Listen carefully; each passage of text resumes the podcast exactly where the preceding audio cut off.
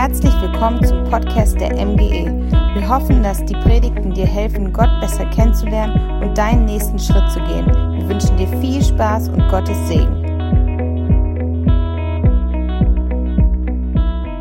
Ja, wir befinden uns in Teil 2 dieser Predigtreihe. Letzte Woche haben wir schon Teil 1 gehört und dann habe ich abrupt abgebrochen, habe die Handbremse angezogen in der Predigt und ähm, jetzt geht es weiter mit Teil 2. Ähm, wenn du letzte Woche nicht im Gottesdienst warst, dann kannst du einfach auf YouTube gehen. Dort findest du unsere Predigten, ähm, kannst sie dir nochmal gönnen ähm, und dir nochmal in voller Länge anhören. Für alle, bei der die Woche jetzt schon ziemlich lang war, gibt es hier eine ganz kurze Zusammenfassung von dem, was wir letzte Woche übers Gebet gelernt haben. Wir haben letzte Woche gelernt, dass Gebet erstens immer vor Gott für Gott sein sollte. Wenn wir beten, dann wollen wir nicht Menschen beeindrucken, dann suchen wir nicht die Anerkennung und die Belohnung von Menschen, sondern die Belohnung Gottes. Und Gott sagt, hey, wenn du mir ehrlich, aufrichtig begegnest und wenn ich der Orientierungspunkt deines Gebetes bin, dann will ich dich belohnen und dann nehme ich Gebete persönlich. Das war das Zweite, was wir gelernt haben. Gott nimmt Gebete persönlich. Nach Matthäus 6, Vers 6 sagt Gott selber, hey, ich belohne dein Gebet. Ich belohne es, wenn du zu mir kommst, wenn du mit mir sprichst und mich aufrichtig und ehrlich suchst. Zwei Dinge, die wir letzte Woche gelernt haben. Und dann habe ich letzte Woche mit einer These meine Predigt beendet. Und diese These hieß, Gebet hat deinen Stil. Gebet hat deinen Stil. So, ich muss mal gucken, wie die Präsentation aussieht. Ich sehe die nämlich nicht hier unten, Max. Ähm, vielleicht kannst du den noch aktivieren. Gebet hat deinen Stil. Und ich habe über Stil ein bisschen was gelernt und in das, was ich gelernt habe, muss ich euch mit hineinnehmen, weil ich glaube, dass es wirklich wichtig ist ähm, für mein, aber auch für dein Gebetsleben. Und ich habe euch zu diesem Anlass ein besonderes Kleidungsstück aus meinem Kleiderschrank mitgebracht. Ich würde behaupten, es ist mein Lieblingskleidungsstück. Es nimmt den besten Platz in meinem Kleiderschrank ein. Es ist das Kleidungsstück, das ich mit dem meisten Stolz trage und über das ich mich jedes Mal freue, wenn ich Bilder von mir sehe oder mich im Spiegel begutachten kann. Und ich habe es euch hier mitgebracht. Dieses Hemd ist vermutlich 40 Jahre alt, 35 Jahre alt. Ist das Hemd von meinem Papa. Ähm, ich habe mir das letzten Sommer bei meinem Papa unten gemobst, bei seinen Arbeitsklamotten. Er hat es die letzten 15 Jahre missbraucht als Arbeitshemd. Und ich habe es mir geklaut und ich muss ganz ehrlich sagen, ich liebe dieses Hemd. Erstens, weil es von meinem Papa ist. Ähm, mein Papa ist mein Vorbild und jedes Mal, wenn ich es anhabe, muss ich an ihn denken und werde von ihm inspiriert. Aber nicht nur das. Schau dir mal die Muster auf diesem Hemd an. Diese Muster sind so originell und so einzigartig. Ich habe noch nie ein Hemd in irgendeinem Klamottenladen heute gesehen, der dieses Muster hat. Ich liebe es. Und dann schau dir die Farben an. Die Kombination aus diesen matten Farben, die zusammen ein geniales Bild ergeben. Herrlich, ich liebe es. Ich fühle mich so wohl in diesem Hemd. Und dann gibt es noch ein paar Extras. Hier die leicht angerissene Brusttasche, wo die Naht schon leicht aufgegangen ist. Bestseller, sag ich dir, kriegst du nirgends. Und dann finden wir hier an diesem Ärmel, ich muss es suchen, hier einen kleinen Fleck Bauschaum, original von meinem Papa beim Türen einbauen in unserem Haus. Das ist mein absolutes Lieblingshemd, ob du es glaubst oder nicht. Dieses Hemd passt zu jeder Hose, die ich habe. Dieses Hemd passt zu jeder Situation. Ich kann mit, dieser, mit diesem Hemd predigen. Ich würde damit eine Hochzeit machen und ich würde damit eine Beerdigung abhalten. Ich liebe dieses Hemd. Es ist wirklich mein allerbestes Stück. Und jetzt schaust du dieses Hemd wahrscheinlich an und ähm, ich will gar nicht aussprechen, was in deinem Kopf alles so abgeht, aber es gibt bestimmt den einen oder anderen, der hier drin sitzt und denkt, Alter, ist dieses Teil hässlich. Und wenn du so denkst, hey, dann will ich dir nicht auf die Füße treten, denn es tut weh, sondern du darfst deine Meinung gerne haben über dieses Hemd, aber es entspricht einfach meinem Stil. Es ist mein Stil. Ich lieb's. Voll und ganz. Ich habe mich in dieses Hemd verliebt. Es hat die richtigen Farben, es hat das richtige Muster und die richtigen kleinen Details, die dieses Hemd zum Knaller machen. Stil ist so unterschiedlich, oder? Ey, du hast Dinge an, bei denen denke ich, Bruder oder Schwester, das ziehe ich zum Saubermachen an. Und andere Kleidungsstücke, die habe ich an, da denkst du, sag mal, wie kann man denn rumlaufen? Weißes Hemd und Cappy? Stile sind so verschieden, oder? Hey, der eine, der trägt gerne Pullover im Sommer, weil er Pullover irgendwie mag. Der nächste, der trägt die Tanktops ähm, und, und fühlt sich da genauso wohl. Stile sind so unterschiedlich und können nicht bewertet werden. Hey, du kannst jemand eigentlich nicht richten für seinen Klamottenstil, weil es einfach was Einzigartiges ist.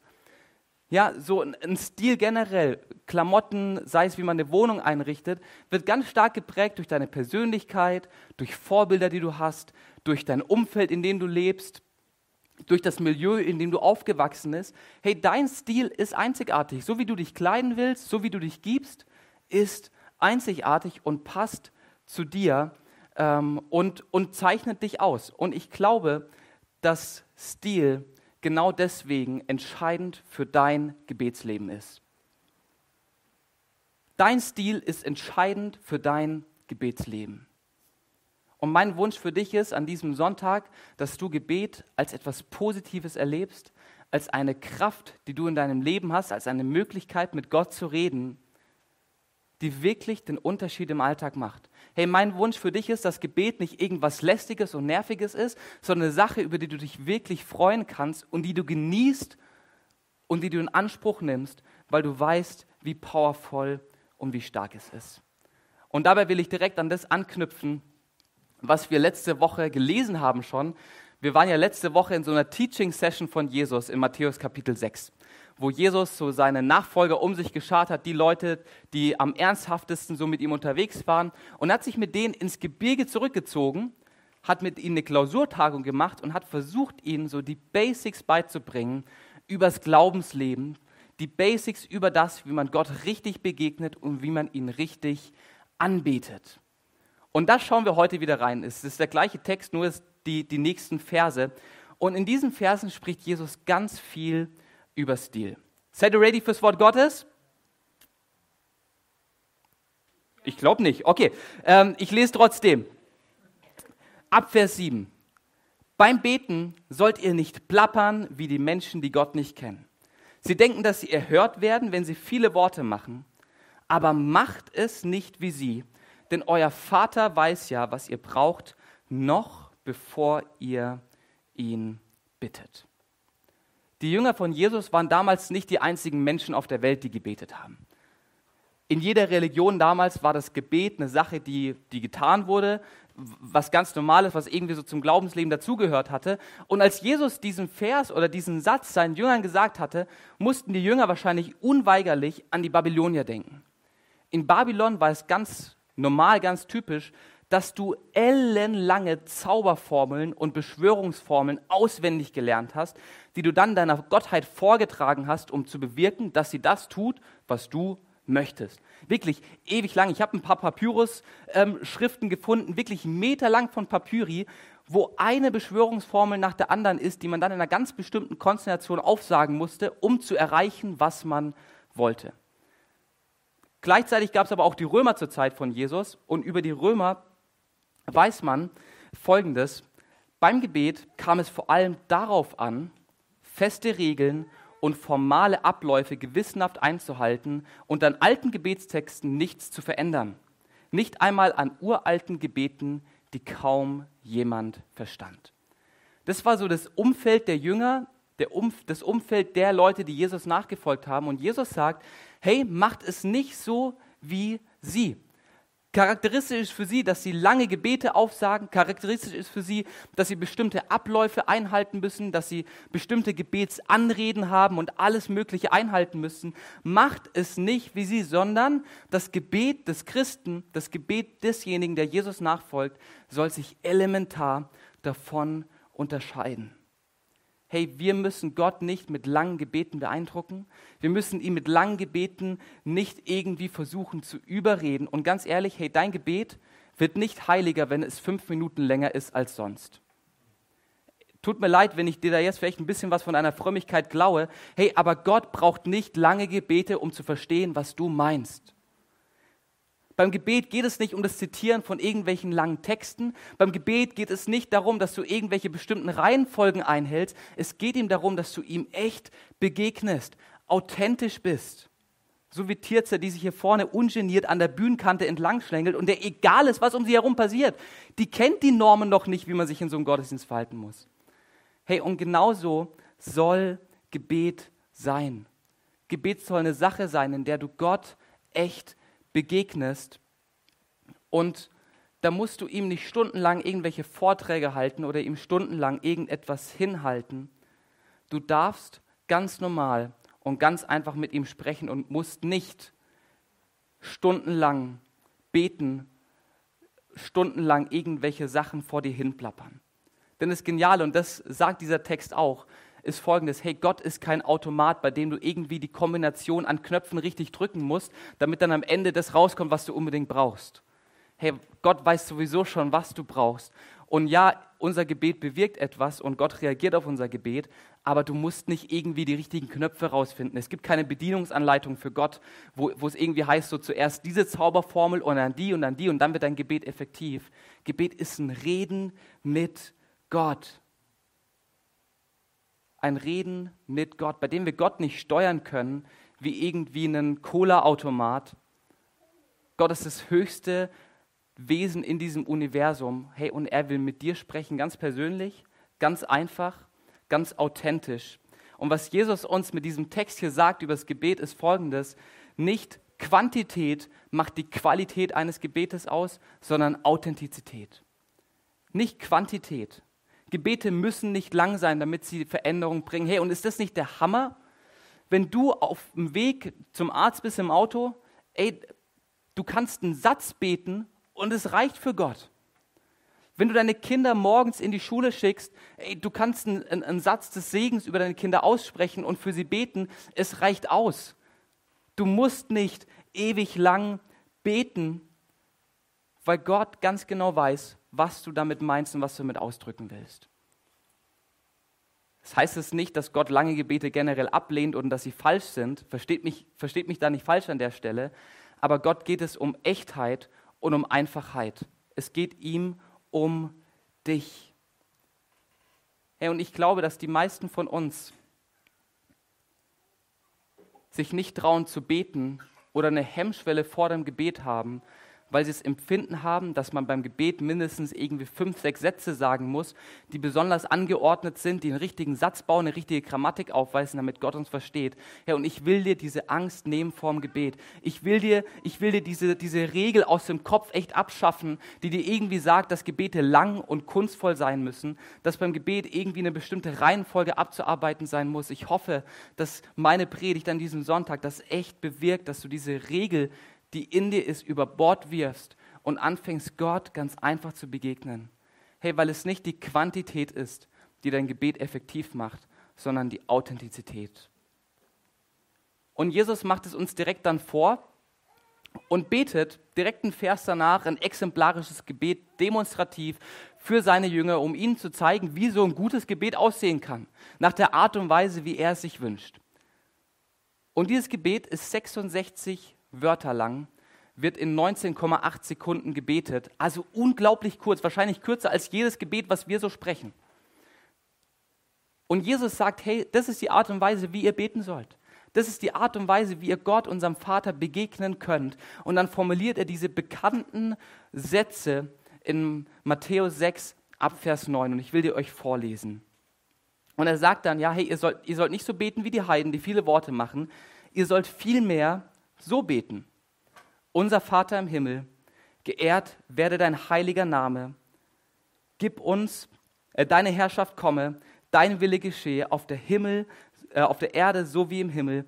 Gib uns, was wir heute brauchen und vergib uns unsere Schuld. Auch wir haben denen vergeben, die an uns schuldig geworden sind. Und führe uns nicht in Versuchung, sondern befreie uns von dem Bösen. Ein ultra kurzes Gebet. Ein knackiges Gebet in der Sprache von Jesus. Wenn du dir das Gebet anschaust, da findest du kein, keine glanzvollen Formulierungen. Jesus spricht Gott ganz einfach an, sagt, hey, unser Vater im Himmel, äh, ganz persönlich, ganz nah, ähm, aber nicht irgendwie kunstvoll aufgebauscht. Und, und, und Jesus betet ein Gebet in seiner Sprache, in seiner Formulierung. Ganz easy begegnet er Gott und spricht uns dieses Gebet vor und animiert uns und sagt, hey, weißt du was? Wenn du Gebete sprichst, dann mach's auf deine Art und Weise. Hey, wenn Gebet reden mit Gott ist, mit dem Gott, der dich kennt, der dich liebt, der dich sieht, der weiß, was in dir vorgeht, der weiß, was du brauchst. Hey, da muss Gebet nicht kunstvoll und nicht glanzvoll sein. Da muss Gebet echt sein. Hey, und du darfst so beten, wie du bist. Mit deinem Wortschatz, mit deiner Wortstellung. Hey, ich baue immer Schachtelsätze. Und genauso bete ich. Und Gott versteht es. Halleluja. Meine Deutschlehrerin hat es nie verstanden, aber Gott versteht es. Ähm, und ich muss mich da jetzt nicht irgendwie verbiegen. Gott versteht deinen Dialekt. Ich meine, wir sprechen ja hier oben im Raum Hannover das beste Deutsch der Welt, angeblich. Wenn man jetzt aus dem Schwabenländle kommen würde wie ich, Gott versteht es.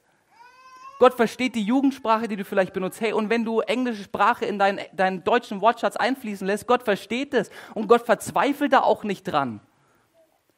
Du musst nicht anfangen, auf Hebräisch oder Altgriechisch zu beten. Gott versteht dich genau so, wie du betest. Du musst dich nicht verstellen. Du musst dich nicht verkrümmen, um irgendwie Gebetsstandards oder Gebetskniggeregeln oder sonst irgendwas zu erfüllen, sondern einfach drauf los, so wie du bist, in deinem Style. In deinem Stil darfst du beten. Hey, genauso wie ich dieses Hemd feiere, feiere ich meinen Gebetsstil, weil es eine Sache ist, die nur ich tun kann. Weil im Endeffekt folgende Wahrheit absolut wahr ist. Niemand kann so beten wie du, also sprich nicht die Gebete eines anderen. Niemand kann so beten wie du. Hey, niemand kann in deinem Stil beten. Und das Einzige, woran Gott interessiert ist in deinem Gebet, ist was? Deinem Stil, deiner Echtheit, deiner Authentizität und deiner Anbetung. Und genau das hat Sven erlebt. Sven ist ein guter Freund von mir, den ich Anfang 2019 kennengelernt habe. Ich war damals noch in Pforzheim in der Gemeinde und durfte die Jugendkirche leiten. Und wir haben einen Jugendgottesdienst veranstaltet am Freitagabend. Und der Gottesdienst war gerade so in the making, hat gerade angefangen. Da kam Sven durch die Eingangstür rein, hat sich in die letzte Reihe gesetzt und hat den Gottesdienst irgendwie mitverfolgt. Ich habe ihn während meiner Predigt gespottet und bin direkt nach dem Gottesdienst auf Sven zugelaufen, ähm, habe angefangen mit ihm zu quatschen und habe so rausbekommen, dass er auf der Suche nach Gott ist, dass er irgendwie von diesem Gott gehört hat, der ihn liebt, der ihn sieht und dass er jetzt mehr über diesen Gott herausfinden will. Und ich habe ihn eingeladen, einfach regelmäßig in den Gottesdienst zu kommen und regelmäßig mit am Start zu sein. Und genau das ist passiert. Sven hat regelmäßig einen Gottesdienst besucht und ähm, aus einer losen Bekanntschaft zwischen Sven und mir wurde langsam eine Freundschaft.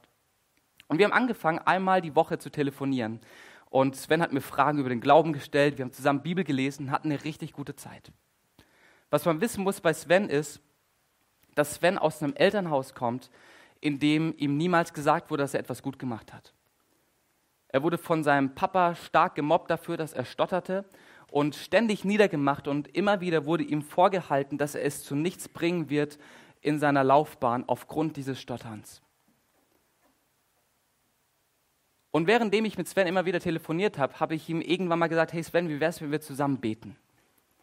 Wie wäre es, wenn wir gemeinsam zu Gott sprechen? Hey, normalerweise habe ich das immer gemacht, aber ich glaube, dass du das auch kannst. Und ich sage ihm, hey Sven, bet doch einfach mal drauf los. Und er war dann so ein bisschen am Rumdrucksen und hat die Ausreden gesucht und hat gesagt, nee, Lukas, bete du noch mal, du kannst es viel besser als ich. Ähm, und dann habe ich eingelenkt und habe gesagt, alright, so machen wir es, okay, ich bete diesmal noch mal, aber beim nächsten Mal betest du. Während der gleichen Zeit hat mein Pastor sich auch mit ihm getroffen und die haben zusammen Boxtraining gemacht ähm, und auch in der Bibel gelesen, also zweimal Bibel für Sven in der Woche. Und nach einem dieser Boxtrainings sagt Öli, mein Pastor, zu ihm, hey Sven, ich will, dass du jetzt betest und mit Gott redest. Und Sven war wieder am Ausreden suchen, sagte, ich kann nicht beten, ich bin am Stottern, ich finde nicht die richtigen Worte. Und Öli sagt zu Sven ganz einfach, hey, weißt du was? Bete doch einfach das, was du es gerade denkst. In deiner Sprache, mit deinem Stottern, mit deinen Formulierungen. Du musst nichts beweisen, du musst nichts können. Die beiden schließen die Augen und Sven spricht das allererste Gebet seines Lebens. Ein einfaches Gebet, so wie es ihm gerade aus dem Mund kam, mit Stottern und mit Momenten der Stille, weil er nach Worten gerungen hat, aber ein einfaches und ein echtes Gebet. Die Woche später telefoniere ich wieder mit Sven und frage, hey Sven, wollen wir zusammen beten? Und er sagt, ja, können wir gerne mal ausprobieren. Ähm, und spricht dann so sein zweites richtiges Gebet, wird mutiger und mutiger. Und ich kann dir sagen, heute, zweieinhalb Jahre später, ist Sven ein Meisterbeter. Gleichzeitig ist sein Stottern eigentlich komplett weggegangen. Sein Suchen nach Worten ist verschwunden, weil er gelernt hat, mit Gott zu reden, weil er gelernt hat, dass er bei Gott einfach echt sein darf und, und der Sven sein darf, zu dem er geschaffen wurde. Sven, der vor zweieinhalb Jahren nicht im Traum daran gedacht hätte, beten zu können, ist heute der, der viel länger betet als ich und den ich manchmal stoppen und bremsen muss, wenn wir zusammen telefonieren. Hey, mein Wunsch für dich ist, dass du genau das erlebst. Dass diese Beklemmung, diese Angst vor dem Gebet von dir abfällt und du anfangen kannst, ganz normal und ganz einfach mit Gott zu reden, weil es so genial ist. Du musst Gott nichts beweisen, Du musst Gott nicht beeindrucken. Hey, du musst Gott kein Gedicht vorhalten, wenn du kein Dichter bist, sondern darfst einfach mit ihm reden. Ganz einfach. Gebet findet in deiner Sprache statt, in deinen Formulierungen, in deiner Art und Weise, dich auszudrücken. Hey, wenn Gebet so einfach ist, aber gleichzeitig so viel bringt, weil es die Belohnung Gottes für uns bereithält, Warum zögerst du noch zu beten? Warum zögerst du noch zu beten und diese starke Sache in Anspruch zu nehmen? Ich glaube, dass Gebet wie so ein Farbfächer ist, den man sich aus dem Baumarkt holen kann. Es sind unterschiedliche Schattierungen von einem sehr hellen Gelb bis runter zu einem dunklen Gelb. Aber ich glaube, wenn wir uns diese Farbtafeln anschauen, würden wir alle sagen, es ist gelb, oder? Stimmt da irgendjemand dagegen? Die Frauen dürfen es nicht sagen, es ist alles gelb, oder Männer? Es ist gelb. Unterschiedliche Schattierungen, unterschiedliche Nuancen für uns Männer. Ähm, es ist und bleibt gelb. Ganz klar, es ist gelb. Mein Gebetsstil ist wahrscheinlich hier und keine Ahnung, der Gebetsstil von Martin ist vielleicht hier. Zwei unterschiedliche Arten und Weisen zu beten, unterschiedliche Arten und Weisen, sich auszudrücken, unterschiedliche Arten und Weisen, wie wir im Alltag versuchen, Gott zu begegnen. Ist es aber noch Gebet? Wenn Gebet Gott als Orientierung hat und ein Gespräch mit Gott ist, dann ist es Gebet. Und da ist ganz egal, wie die Nuancen und wie die Schattierungen aussehen. Wenn es Gebet ist, wenn es Reden mit Gott ist, dann ist es Gebet und zwar ganz egal, wie es aussieht. Und was ich dir ans Herz legen will bei dieser Predigt, ist, dass du deinen Gebetsstil findest. Deine Schattierung, deine Nuance, die dir entspricht. Und Gebet kann komplett unterschiedlich aussehen. Es gibt unterschiedliche Schattierungen. Und da will ich dir jetzt zum Ende der Predigt noch ein paar sagen. Und die Band kann gerne schon mal nach oben kommen. Hey, weißt du was? Du kannst beim Beten dich hinsetzen. Du kannst dich zum Beten hinknien. Du kannst aber auch sehr gerne beim Beten spazieren gehen, um dich besser zu konzentrieren. Es gibt Leute, die schreiben Gebete auf und schreiben einfach Briefe mit Gott. Habe ich auch schon gemacht, ist genial. Kannst du sehr gerne tun. Wieder andere, die müssen Gebete einfach rausposaunen. Die stellen sich auf den Berg im, Harzgebiet, im, im Harz und, und schreien da ihre Gebete raus. Es gibt Leute, die brauchen es beim Gebet ganz, ganz still um sich herum und andere Leute, die machen sich die Powermusik an und, und, und beten dann wie die Weltmeister. Unterschiedliche Stile, unterschiedliche Arten und Weisen zu beten. Hey, es gibt Leute, die beten an einer bestimmten Uhrzeit am Tag und beten dann vielleicht ein bisschen länger. Es gibt andere, die beten mehrmals am Tag, ganz kurze Mini-Gebete. Und es ist alles Gebet. Es ist alles immer noch auf dieser Farbtafel drauf. Es ist immer noch Gebet. Aber genauso wie wir uns bei unserem Kleidungsstil, bei unserem Klamottenstil unterscheiden, genauso unterscheiden wir uns auch beim Gebet. Und mein Wunsch für dich ist, dass du deinen Gebetsstil findest, dich nicht unbedingt irgendwie vergleichst mit anderen Leuten, sondern deinen Gebetsstil findest, weil es etwas Persönliches zwischen dir und Gott ist und dann einfach anfängst zu beten. Hey, und wenn es zwei Minuten am Tag sind, dann sind es zwei wertvolle Minuten, die du betest an diesem Tag.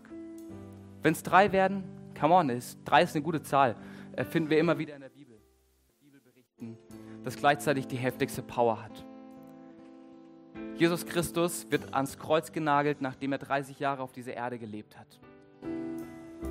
Er stirbt für meine Schuld, für deine Schuld und macht dadurch eine Beziehung zu Gott dem Vater möglich, indem er alles aus dem Weg räumt, was uns von Gott trennt.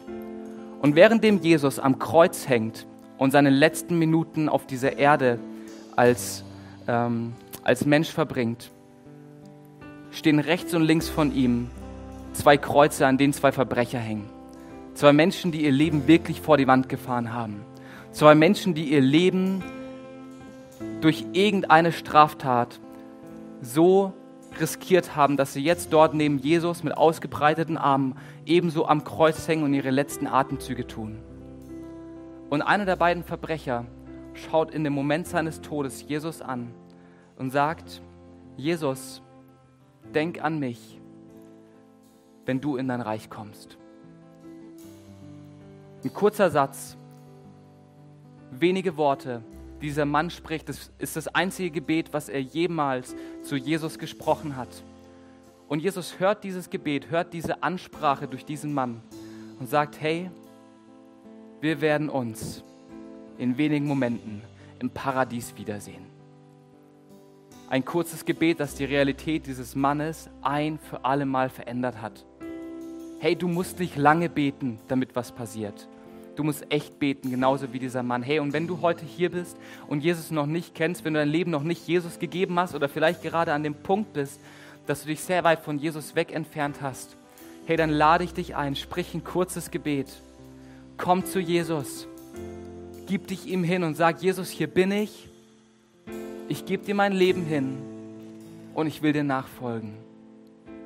Lass uns alle mal gemeinsam die Augen schließen. Einfach aus Gründen der Privatsphäre. Und dann will ich diese Frage stellen, gibt es hier jemanden, der dieses Gebet sprechen will?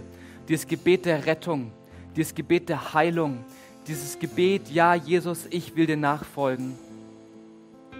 Herr, dann gib mir doch ein Handzeichen. Dann melde dich ganz kurz und dann will ich für dich beten.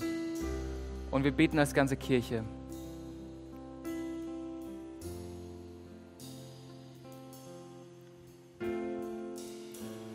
Machen es so, ich spreche ein Gebet vor und wir beten es als ganze Kirche einfach mit, ähm, um es den Leuten leicht zu machen, die jetzt vielleicht eine Entscheidung getroffen haben. Jesus, ich vertraue dir. Ich lege mein Leben in deine Hände. Und ich nehme die Vergebung meiner Schuld an. Amen. Hey, ein ganz einfaches Gebet, das dich an Gottes Herz bringt, ist ein Gebet, das authentisch und echt ist. Wir werden jetzt noch zusammen einen Worship-Song singen, wo wir Gott anbeten, wo wir ihn suchen. Hey, und ich lade dich ein, nutz doch gerne diese nächsten fünf Minuten, um mit Gott zu reden, an deinem Platz. Hey, du kannst aufstehen, du kannst mitsingen ähm, oder du kannst einfach sitzen bleiben. Aber nutze es als eine Zeit, in der du mit Gott sprichst und ihm begegnest.